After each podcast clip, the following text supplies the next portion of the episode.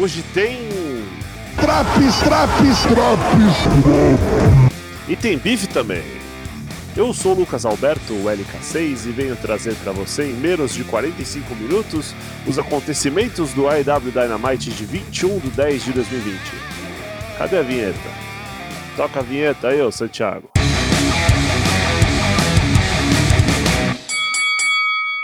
Programa começa já na terceira marcha, com Warlow versus Jungle Boy pelo torneio maluco que vai coroar o desafiante ao título AEW Heavyweight. Jungle Boy decide começar a luta com um tapa na cara de Warlow e aí a luta vai ladeira abaixo. O grandão vai se frustrando conforme não consegue acabar rapidamente, e Jungle Boy abusa das piruetas e de sua velocidade para evitar ser pego. Warlow coloca Jungle Boy em cima do corner e acaba tomando um joelhaço no queixo. Missile dropkick na nuca, top suicida, só faltou dar um tiro no Tiburção. Após tomar um DDT satélite, Warlow dá kick out no 1 e sai muito puto. É possível, inclusive, ver o Jungle Boy soltar um What the fuck em resposta. Jungle Boy vai mais fundo e dá um Hurricane Rana, um delay backstabber, um diving knee drop, mas ainda assim o grandão sobrevive. Do lado de fora do ringue, ele pega o garoto, dá um F10 e joga o rapaz dentro do ringue feito um cocô. Entra no ringue, mais um F10, um, dois, três pin, e o Arlow se classifica à segunda fase do torneio. Logo depois, um segmento com o volume todo errado, é exibida uma promo da semana passada de Ed Kingston em cima do corpo inerte do campeão John Moxley. Tudo isso era pretexto para JR anunciar que a luta entre os dois no Full Gear é uma I Quit Match, mas o narrador parece ter um ataque epilético e se enrola todo na hora de falar as coisas. Em um cenário que mais parece o hospital invertido do Silent Hill, o campeão John Moxley passa um puto esculacho de Kingston, dizendo que não vai se sentir culpado por ter ido por passos mais verdes, por prover um teto para sua mãe e uma condição melhor para sua família, ele diz: Kingston fica falando que não submeteu na última luta entre os dois, e realmente isso é verdade. Ele estava babando, com os olhos virados. Mas se esse é o problema, agora eu vou fazer ele falar bem alto: I quit. Depois, pelo segundo round do torneio maluco, temos a Rosa de Concreto contra o Kenny Omega. Essa luta originalmente seria Omega e Joey Janela, mas esse teve contato com uma pessoa que foi diagnosticada com Covid-19 e deixou a vaga para seu parceiro Sony, que tem nesta sua grande oportunidade. Sony entra numa boa e Kenny, na sua primeira luta individual, tem uma das entradas mais absurdas em uma longa lista de entradas absurdas.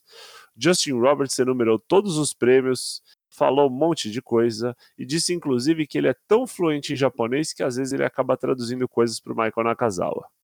Tinham duas mulheres de, de maiô também, com vassoura na mão, fazendo sinalzinho como se fosse dançarina do Faustão. Puta coisa louca. A luta em si, bem simples. V-Trigger, One Winged Angel, 1, 2, 3, pin. Talvez a luta mais rápida da história da EW. O Kenny fica olhando pra câmera, falando umas coisas, faz sinal de que, tipo, eu sou foda mesmo, ninguém pode comigo, e já era. Depois ele tenta consolar a Sony, oferece um abraço, numa pegada assim meio. É, eu sou o melhor do mundo mesmo, você não tinha chance, mas eu tô muito bem, merece palmas, palmas aqui pra, pro esforçadão aqui, né? Totalmente pau no cu. Depois Tony Schiavone numa entrevista gravada com o Laranjão Preguiçoso, Orange Cassidy. Embora em poucas palavras, ele disse que está pronto para a próxima luta dele em Cincinnati e o Tony Schiavone diz: Mas a gente está em Jacksonville. Ele diz: Então, ah, qualquer coisa serve, foda-se. E sai andando. Corey Arn Anderson chega numa limusine. Corey basicamente diz que não se importa, ele tem a vantagem do campeão, ele quer ter a vantagem do campeão se a luta tiver alguma estipulação, né, a revanche dele contra o Orange Cassidy, mas é isso aí. A repórter Dasha então diz que ele tá ficando grandão, ele fala que tá ficando grandão mesmo, que ele quer ser um super pesado, né, um boneco mais tibúrcio. E foda-se, mete um papo de dirigente que vai chegar tranquilo, hoje não luta, vai ser um executive vice president. Paulo Cu é arrogante como sempre. Depois uma outra promo da Ed Kingston, dessa vez nova, falando mal do Moxley, que o Moxley faz ele dar risada com os comentários, que o Butcher e Blade vão vencer a luta de tags e depois desafiar e vencer a FTR. Ele fala que realmente ele teve que virar uma cobra, um mentiroso, para chegar onde chegou. Porque quando ele era bonzinho não conseguia nada. Os fins justificam os meios. Outra promo monstruosa. Luta dos Lucha Bros. Penta vs Fênix. Hermanos Match. Irmãos Match. Irmãos à obra Match. Irmãos Coragem Match. Apaga a vela de aniversário Match. Foda-se. Após uma sequência de contragolpes e inversões, o Penta acerta duas bicudas em Fênix. Os irmãos decidem desafiar um ao outro pro famoso concurso de tapa na teta, famoso para os fãs da New Japan Pro Wrestling. Fênix dá-lhe um tapa na teta, Pentagon fica bravo, tira a luva, dá-lhe um de volta, barulhão na arena, Fênix dá um tapa de costa de mão, toma outra, tem um wrestler brasileiro vestido de bicheiro na torcida, a luta continua, os tapas da teta continuam também, até que a hora que o Fênix desvia e o Penta dá um tapão no poste do corner. Algumas coisas que acontecem são meio inexplicáveis, tipo um chute no meio dos olhos de um Fênix que plantava bananeira, Sling Blade da Middle Rope, bem belo. Enfim, Fênix tenta uma tesoura e morre sozinho, cai de cabeça e pescoço no chão. Pentagon fica preocupado com o irmão e hesita na hora de Powerbomb. Toma um super kick na cara. Spanish Fly da top rope, danada. Penta então pede pro Fênix acertá-lo, e quando Fênix corre para a corda, Penta mete um pop-up powerbomb monstruoso, mas nada acontece. Pentagon tenta um arm breaker, mete um zero medo na cara do irmão, mas aí ele toma um. Eu não sei nem o que é aquilo, um, um destroyer maluco do Fênix que pina o irmão.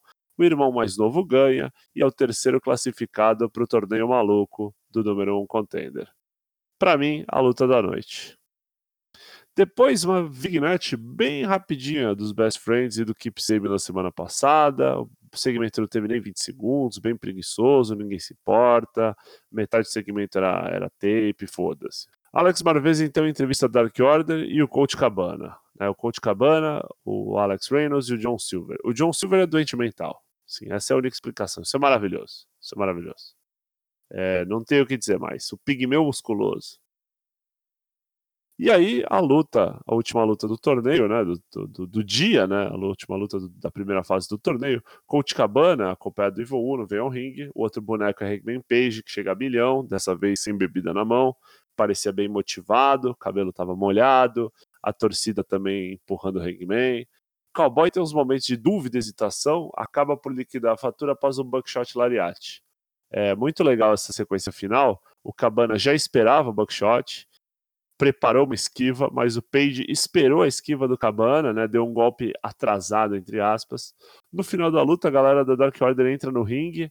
É, o Hangman fica meio ressabiado, mas na verdade ele só vem salvar o Coach Cabana, assim, pegar ele, né? Meio que, ô amigo, você tá bem? Vem aqui, a gente vai te salvar. Interessante isso aí, hein? Interessante. Talvez o Hangman tenha visto nisso. É uma prova de amizade que ele nunca teve com os Bucks e com o Kenny Omega. Vai vendo aí esse storytelling, hein? Outra vignette curtinha, dessa vez mostrando o Sammy Guevara obcecado com o Matt Hardy, prometendo destruir a carreira desse cabeça de teta, e mais tarde a gente fica sabendo que eles vão se enfrentar numa Elite Deletion no Full Gear. Vai vendo a merda que vai acontecer aí. Team Tess chega no, chega no ringue, chamando o Will Hobbs, cobrando uma resposta né, pela proposta da semana retrasada, passada, pa, retrasada. E o Rick Starks ameaça pegar o Darby Allin de porrada mais uma vez, após descobrir que ele teria uma chance de competir pelo TNT Championship caso tivesse vencido a luta 15 dias atrás. Ele diz que da próxima vez que eles se enfrentarem, ele vai enterrar o homem pintado de tartaruga, lá, o I Like Turtles, né? Temos então o Le Dealer de Bonaire, eu não sei nem o que explicar. MJF e Jericho no jantar chique, discutem a mesa o tempo todo de repente coloca as diferenças de lado, e quando o MJF pede para eles imaginarem os dois juntos, começa então um número musical, meio um negócio meio Broadway, assim, com dança, música, mulheres. Não sei quem teve a ideia, mas quem tá de, teve a ideia teve de, tá de parabéns. Temos então uma luta feminina que durou 4 minutos, bem qualquer coisa. Britt Baker e Rebel vêm ao ringue para enfrentar a Kylie King, né? Rapidamente a Kylie King toma um curb stomp, toma uma mão na boca, né? Só pra ficar puto da vida essa luta aí. Darby Allin, então, na última vignette, acho, do dia, né, na vignette de número 27, ele tá com o Steve O no Chorão Skate Park aqui em Santos, e aí ele resolve fazer uma estripulinha imbecil, né, o Steve O, aquele maluco do Jackass mesmo, né, ele resolve entrar num saco de mortuário lá, né, e se joga do alto de um half pipe, assim, ele tenta rolar o half pipe, assim, feito um idiota, foda-se, retardado mental. Hora do main event. Private Party contra Butcher Blade, contra Young Bucks, contra John Silver e Alex Reynolds da Dark Order. A luta teve de tudo um pouco mesmo. A FTR nos comentários, é, falando mal, torcendo contra, mas mesmo assim os Bucks venceram com o roll-up do Matt Jackson no Isaac Cassidy, né? A FTR então entra no ringue com umas cervejas para oferecer para os Bucks, assim, tipo, ah, parabéns, né? Somos rivais, né? Os Bucks muito putos dão um tapa na cerveja, é, o clima esquenta, vem um mascarado por trás, disfarçado de ring timekeeper, né? É, o cara que fica ali com o cronômetro ali do lado do gongo. É, o cara vem com uma cadeira, dá uma cadeirada em todo mundo. O, rola um Spike Pile Driver do Cash Wheeler, do Dex Hardwood e do Mascarado Maluco, que no final era o Tully Blanchard, né? Eles tentam quebrar a perna do Matt Jackson, eu não sei se efetivamente quebraram ou não. Ele sai atendido pelos médicos no final do programa. O programa termina com o Matt Jackson praticamente com a perna quebrada. No entanto, a luta, a parte mais notável foi o Alex Reynolds sendo nocauteado por um, um double splash da Private Party. Né? Ele fica totalmente apagado no meio do ringue, com o bracinho duro para cima. É, a galera não percebe, né? pula o corpo inerte ali, continua lutando. O Blade ainda puxa o cara pro, pro canto para fazer uma tag, assim. Momento meio preocupante, assim, total trash, hein? Não é a primeira vez que o médico lá da EW, enfim, os caras não, não se ligam que tem alguém morto. Em vez de lutar, o cara tá morto ali. Pontos positivos do programa. Das seis lutas do programa, cinco foram importantíssimas para avançar as histórias, né? Os Lucha Bros e o Arlo vs Jungle Boy foram lutas excelentes, muito boas mesmo todas as promos foram absurdas. As promos, eu digo, o cara com o microfone mesmo ali falando, né? O Ed Kingston é muito bom no microfone, é um deus no microfone. O Moxley, como um campeão bom de briga, que sabe jogar sujo quando necessário, é muito bom também. É, o Taz o Rick, o Rick Starks. O Taz, o Rick Starks e o Cage se completam muito bem, né? E a FTR também é muito boa no microfone. MJF Jericho fora de série. Pontos negativos do programa. Toda semana essa mesma reclamação e eu vou reclamar até resolverem. Cadê a divisão feminina? Caralho, porra. Fora isso, a luta do Hangman com o Coach Cabana bem arrastada, achei que seria bem melhor, podia ser menor talvez. A quantidade dessas micro vignettes foi bem mais alta nesse programa, talvez para compensar essas lutas que foram mais longas, né, em, em menor número o segmento do Keep Sabe e do Miro foi bem bosta. Bem bosta. A esse programa eu dou a nota 7,5 de 10. Em boa parte pelo rolê grosseiro com o Reynolds. Aí, esse lance do médico não, não me caiu bem. E é isso aí, acabou o Drops.